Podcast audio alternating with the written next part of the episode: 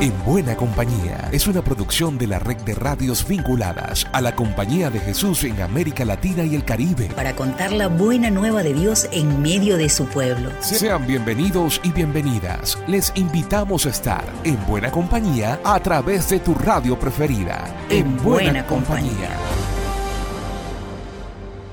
Acompañados por todos los santos y por nuestros seres queridos que gozan del reino de los cielos, nos ponemos en línea para entrar en buena compañía. Sean bienvenidos y bienvenidas en nombre de la red de radio jesuitas de América Latina y el Caribe. En el primer segmento compartiremos la oración por la paz mundial del Papa, una reseña sobre la agitada situación política en Venezuela. Los jesuitas en México siguen celebrando sus 450 años ahora con una obra teatral las condiciones de explotación laboral de la mujer en Perú y la participación de Brasil en el encuentro de la Federación Internacional de Fe y Alegría. La palabra de la buena nueva comienza a correr en buena compañía. Esta es la palabra oportuna de Francisco. A finales de la semana pasada, Francisco nos invitó a acompañarle a orar por la paz en nuestra casa común. El padre Lucas López nos cuenta por qué. Hola Alexander. Francisco nos invitó la semana pasada a orar por la paz. Y es que si hay algo que duele a la iglesia es ver a las hijas y a los hijos de Dios en guerra y violencia. El Papa formuló una oración poniendo a María como mediadora. Tú eres madre y conoces nuestros cansancios y nuestras heridas. Tú eres reina de la paz, le dijo. Francisco así nos alienta a pedir el don y a trabajar por ella, pedir por la paz y a trabajar por la paz. Tú que tienes compasión de todos, enséñanos a hacernos cargo de los demás. Madre, tú, reina de la paz, derrama en los corazones la armonía de Dios. Pues eso, Alexander, decimos amén en buena compañía. Lucas López, del equipo CEPAL, para la red de radios jesuitas de América Latina y el Caribe.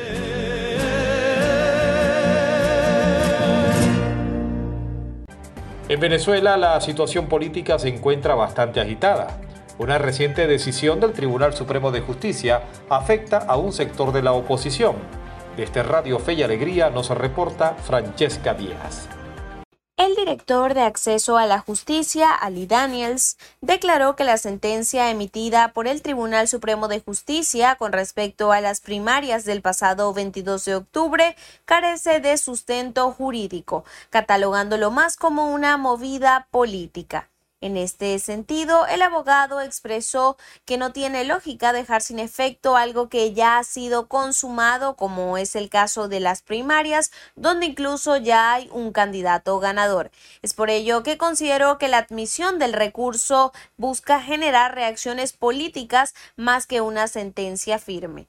Asimismo, el especialista indicó que es falso que haya habido usurpación de funciones electorales, puesto que para incurrir en este delito la Comisión Nacional de Primarias debería haberse hecho pasar por el Consejo Nacional Electoral, lo cual no ocurrió. A su vez, también rechazó cualquier tipo de legitimación de capitales basándose en la austeridad que se vivió durante el proceso electoral. Estas declaraciones hacen referencia a la apertura de una investigación por parte de la Fiscalía General de la República hacia el presidente y la vicepresidenta de la Comisión Nacional de Primarias, donde se les acusa de usurpación de funciones electorales, usurpación de identidad, asociación para delinquir y legitimación de capitales. Con respecto a los acuerdos alcanzados en Barbados, el jurista expresó que a pesar de que haya inclinaciones políticas dentro de las instituciones venezolanas, quien se ha pronunciado hasta el momento ha sido la Fiscalía General de la República, así como el Tribunal Supremo de Justicia, no la administración de Nicolás Maduro. Es por ello que hasta ahora no ha habido un incumplimiento directo de dichos acuerdos. Desde Ciudad Guayana, Francesca Díaz, Radio Fe y Alegría Noticias. En México continúa la celebración por los 450 años de presencia de los jesuitas en el país. Elizabeth Ángel nos cuenta que estudiantes de filosofía prepararon una obra de teatro con una historia de locos. En Guadalajara, estudiantes jesuitas de filosofía presentan Una historia de locos, la obra teatral con motivo de los 450 años de presencia de la Compañía de Jesús en México. La representación con cinco personajes en escena relata la historia de la provincia mexicana, lo cual permite comprender la historia del país, ya que los jesuitas han sido protagonistas en diferentes momentos históricos, como la independencia. También se refleja su constante compromiso con los pueblos indígenas y la fundación de comunidades y colegios, siempre desde el amor, el servicio y la fe. El escolar jesuita Álvaro Zúñiga, director de la obra, comparte unas palabras sobre esta significativa producción.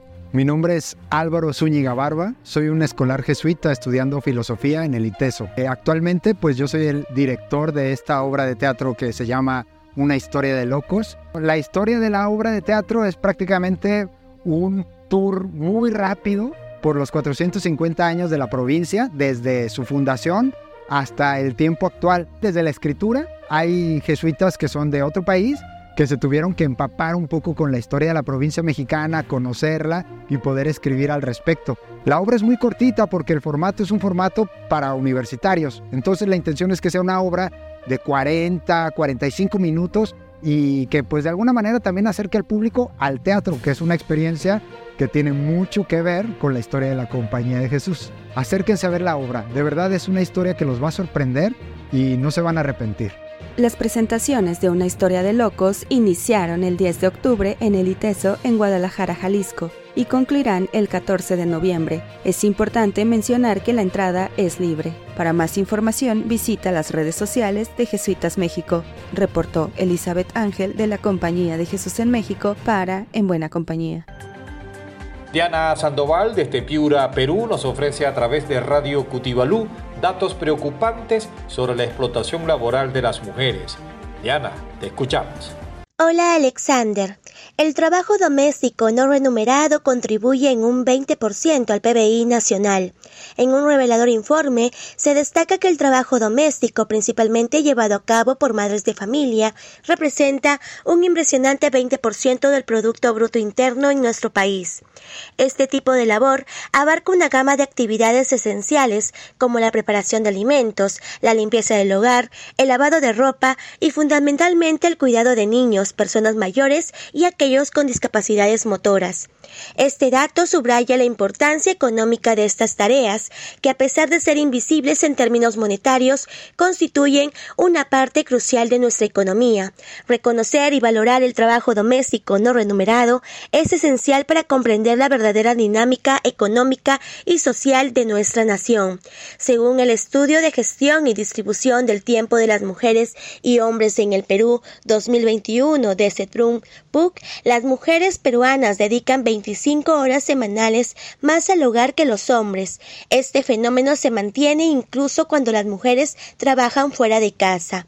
Datos de la encuesta nacional sobre las desigualdades de género 2022 realizada por Osfan en Perú en asociación con el Centro de la Mujer Peruana Flora Tristán revelan que el 82% de los hogares peruanos las mujeres asumen la mayor parte de las tareas domésticas y esta cifra se eleva al 85% en la zona norte del país. El estudio también detalla que mientras los que los hombres dedican 12 tres horas de labores como lavar, cocinar y limpiar, las mujeres destinan 23.3 horas, 10 horas más que sus contrapartes masculinas. Además, en cuanto al cuidado de otras personas, las mujeres invierten 19.9 horas, mientras que los hombres emplean apenas 8.5 horas según la misma encuesta. Soy Diana Sandoval desde Cutibalú en Piura, Perú, para En Buena Compañía. Nos vamos a Brasil para escuchar a nuestra queridísima Ana Klein, quien nos reseña que el director de Fe y Alegría Brasil, padre Alexandre Raimundo, participó en el encuentro de directores y directoras de la Federación Internacional de Fe y Alegría que tuvo lugar en Paraguay. Adelante, Ana. Hola, Alex. El director de Fe y Alegría Brasil, padre Alexandre Raimundo, participó en el encuentro de directores y directoras de Fe y Alegría que tuvo lugar em Paraguai. Volvió muito impressionado de los desafios que se plantean a fé e alegria. Conocer nuestras raíces que lleva a una comprensión mejor de este movimiento de fe y alegría que trabajar con la educación popular en América Latina o quizás en otro país y tantos otros lugares. Nosotros en Brasil tenemos muchos centros de, de, fe y alegría, son 34 centros que trabajan más con la educación no formal. Por esto el gran desafío es llevar educación de calidad para todos que encontramos, involucramos. Alex, el padre Alexandre Raimundo valoró mucho la importancia de que Fe y Alegría consiga involucrar a las familias y las comunidades. Y cada vez más involucrar también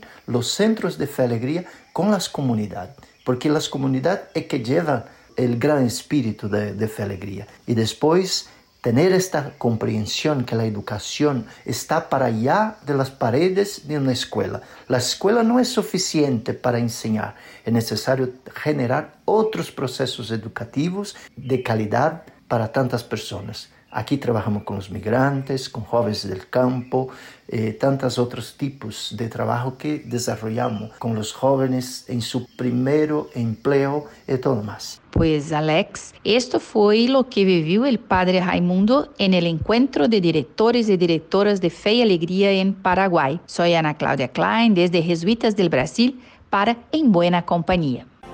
Y para cerrar esta primera parte recibimos a Grecia Peláez de la CEPAL contándonos sobre la posición que asume la Compañía de Jesús por lo que ocurre en Panamá. Hola querida audiencia, esta semana les contamos sobre un comunicado que han publicado los jesuitas que realizan su misión en Panamá, en defensa del clamor de miles y miles de personas en dicho país. Este comunicado hace mención a que desde hace unos años se ha querido hacer de Panamá una enorme mina de oro, cobre, plata y demás productos metálicos se ha querido poner el dinero antes que la vida de la gente, sin importar envenenamientos ni contaminaciones. Por ello, se exige que se declare el país libre de minería metálica. Asimismo, se declara sobre la represión brutal por parte del gobierno durante las manifestaciones que se estén realizando. Les invitamos a leerlo y descargarlo directamente desde nuestra web. En otras noticias, la Red Mundial de Oración del Papa ya publicó el video correspondiente a noviembre. En este mes se hace un llamado para orar por el Santo Padre, para que en el ejercicio de su misión siga acompañando en la fe a la Grey que le ha sido encomendada, con la ayuda del Espíritu Santo. Pueden ver el video del Papa y conocer más detalles sobre estas y otras noticias visitando nuestras redes sociales Somos Jesuitas. Para En Buena Compañía, Grecia Peláez de la Oficina CEPAL. La Federación de Colegios Jesuitas de América Latina continúa su trabajo de servicio educativo desde cuatro dimensiones. Javier González nos ofrece los detalles.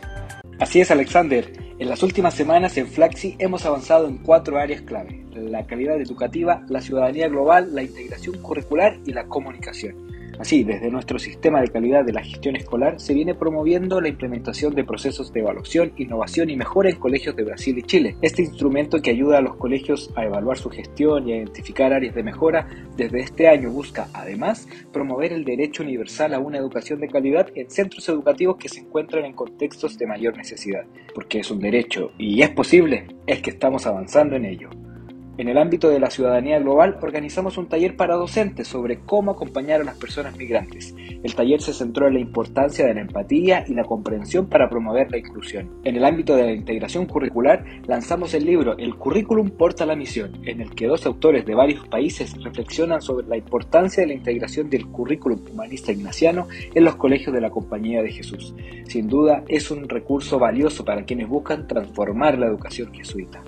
Por último, en el ámbito de la comunicación desarrollamos un taller para comunicadores sobre cómo utilizar la inteligencia artificial. El taller se centró en el uso de herramientas y los beneficios que la inteligencia artificial trae para mejorar la eficiencia y la eficacia de la comunicación de nuestros colegios y redes educativas.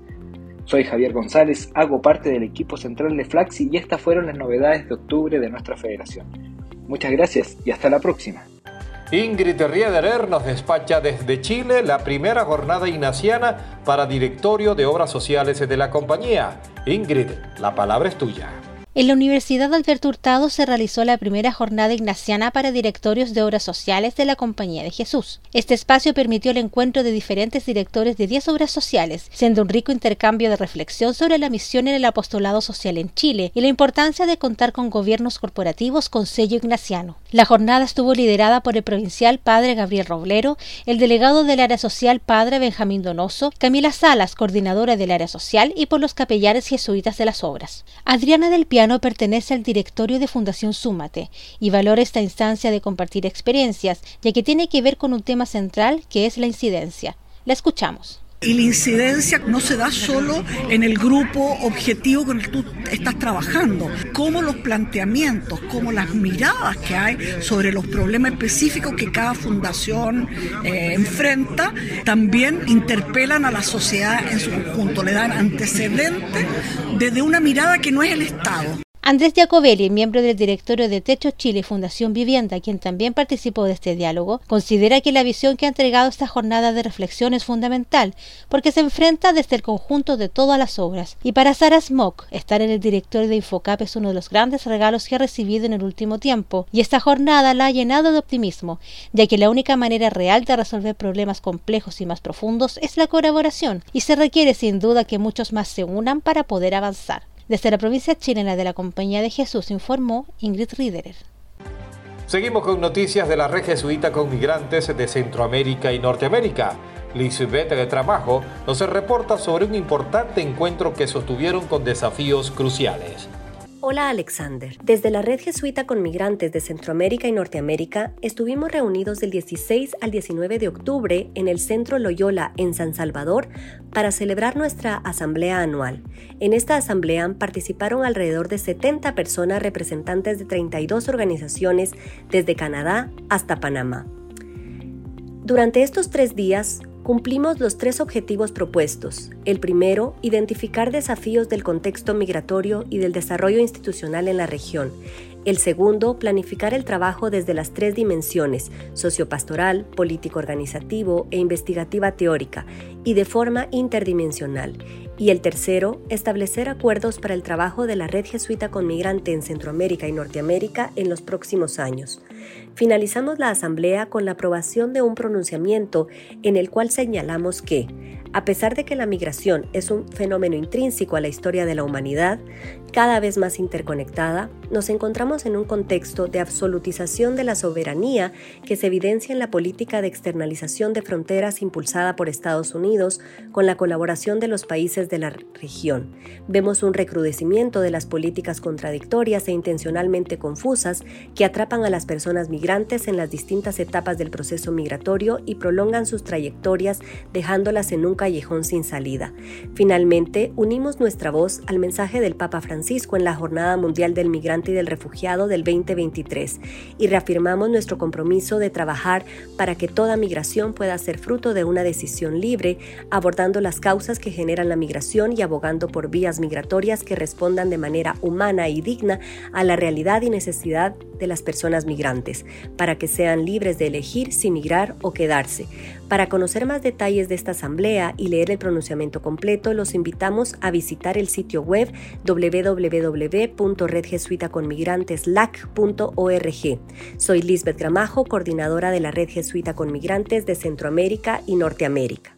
El padre Daniel Villanueva, nuevo coordinador de la Federación Internacional de Fe y Alegría, se nos presenta para quedarse con el quién es quién.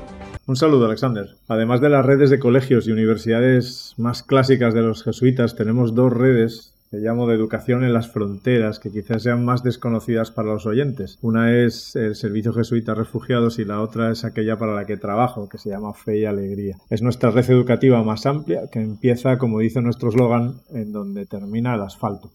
Somos una federación internacional de educación popular y promoción social y nos focalizamos en el trabajo educativo con población vulnerable en zonas rurales, de selva, periferias urbanas. Empezamos en Venezuela en el año 55 y hoy estamos en 22 países, incluyendo dos en Europa y tres en África. Yo solo llevo seis meses como coordinador y con anterioridad he trabajado por 14 años en Entre Culturas, Fe y Alegría España, donde he ido aprendiendo la importancia de la colaboración el trabajo desde las comunidades y con las redes internacionales, que estoy convencido es uno de los lugares donde hoy estamos creando las posibilidades apostólicas futuras de nuestro cuerpo y misión universal. Soy Dani Villanueva, jesuita, coordinador general de la Federación Internacional de Fe y Alegría desde Bogotá, Colombia, para En Buena Compañía. Por mi parte será hasta la próxima. Les acompañó Alexander Medina y recuerden, siempre seguimos en buena compañía.